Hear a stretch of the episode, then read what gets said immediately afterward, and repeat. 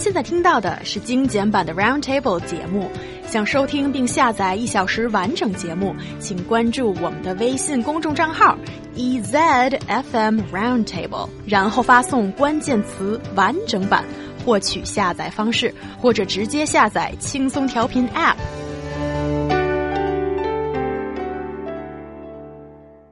Or short of cash doesn't mean you can't see the world. Are you good at squeezing every penny out of budget to give yourself as much travel as possible? As shoestring travel or qiongyou becomes more popular, it is also facing increasing criticism over unexpected risks. So guys, what is qiongyou or shoestring travel? Shoestring travel is traveling on an extreme budget. Okay, but that is not enough to explain what's going on here. As um, in China, we have these very, very cheap tour groups that some claim that they charge you zero yuan. So, can that be categorized as uh, shoestring travel too, Luo Yu? No, of course. Like those people are organized by some of the travel agencies. And you have to be in the group and you basically visit every single store. You have to buy and purchase something and then make the compensation for the fees, the traveling fees. Yeah, I, I would say that that could be a cheap way to travel, but maybe is not uh, the meaning of shoestring travel the way that that we use it here in China, right? So what we mean is solo backpackers who are staying in hostels that are very cheap, maybe twenty to thirty kuai a night. Um, that they hitchhike to get around or uh, do some other very cheap travel. They um, maybe eat instant noodles instead of eating, you know, at restaurants wherever they travel, or they, you know, you know, impose on the kindness of strangers they might meet uh, along the way. Those are the kinds of things that can be shoestring backpacker travel. It's really great that we finally got the definition right. This is something that a lot of people are talking about, 穷游.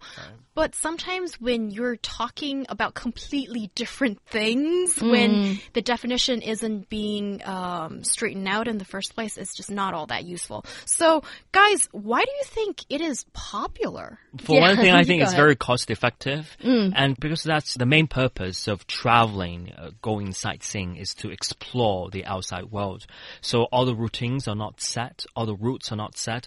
If you are the adventurous type, definitely it's a very great thing for you to know different people along the journey and to share the experiences and you know, spend a couple of nights in youth hostels. So I think it's brilliant experience. Yeah. But isn't it just the same as not shoestring travel? You get to experience, you get to share, you get to stay in maybe not hostels, but in hotels. You still get to interact with other people. No, different. Very, very Why different. is it different? Okay, I can tell you that uh, I've done this kind of travel. Actually, I quit my job. This was five years ago.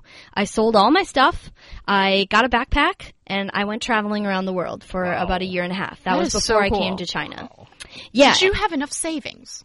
Well, I worked for three years at my job, saved up, uh, I I saved up a big sum of money. I think I could have been more of a shoestring traveler than I was. I definitely spent more money than I meant to.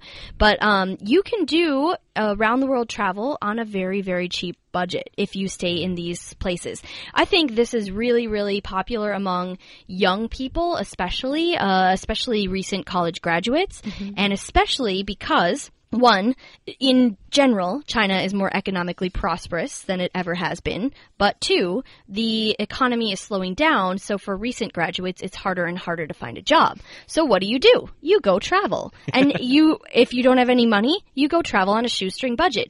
Uh, people have been doing this in Europe, in uh, Southeast Asia for generations, right? And I think China is now just sort of getting into the game. Your young people are just in this position where they uh, have enough security back home from maybe your parents or grandparents or whatever. Uh, not that they're giving you a lot of money, but you have enough security that you feel comfortable just taking off. But you also don't have enough job prospects where you feel like I need to start my career right this second. So I think that this generation is stuck in this like I guess perfect gap for this kind of travel. Hmm, interesting. And I've always wondered why do people want to leave what they have behind and go on a journey like this? Why is it? What did you have in mind, Amy?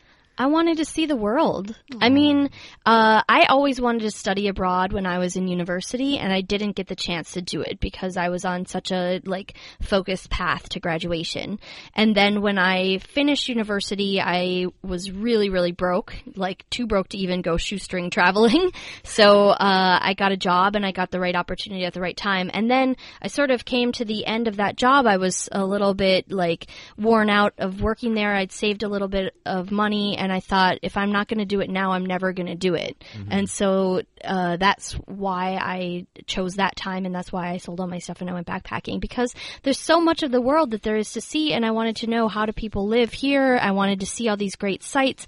I wanted to experience life in different places and eat different food and like you know greet people in different ways and how do you say cheers in Irish or like you know Gaelic or whatever. You know, I just wanted the experience of traveling to me is really exciting. Do you think there are many risks as well? Okay, what are the risks that you perceive, Lo Well, Yu? we probably be standing in the middle of nowhere. You want to hitch a ride, but you couldn't see any cars, or you've seen millions of cars passing by. Still, there's not a, even a driver who like to give you a free trade. And Right. more like scarier than that is you don't know who the driver is. Right. And we've heard these Right. really scary news a from lot of assaults or attacks Yeah. might be happening.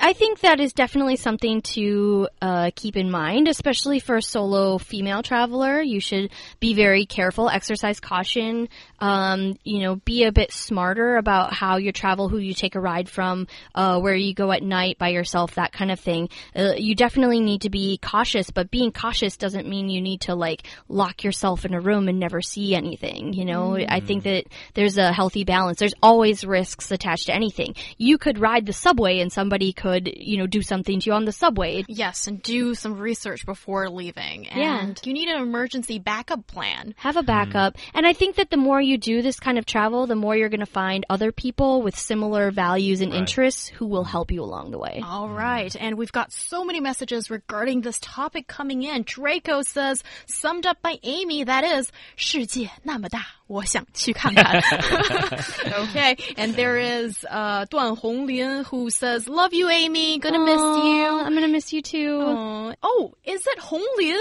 Deng Hongling. Yeah. Her oh, name is oh, Deng Hongling, Oh, right? Okay, I know your surname now. Uh, she says, um, I will never want to go 穷游, only love rich and luxurious trip. Okay, got it. And Shijin says, uh, traveling will cost you, so, you know, don't take other people's help for granted As you're mm. going on these shoestring travels and don't overstay your welcome. You're Yes. listening to Roundtable. That's all we have for today. Bye for now. Bye bye.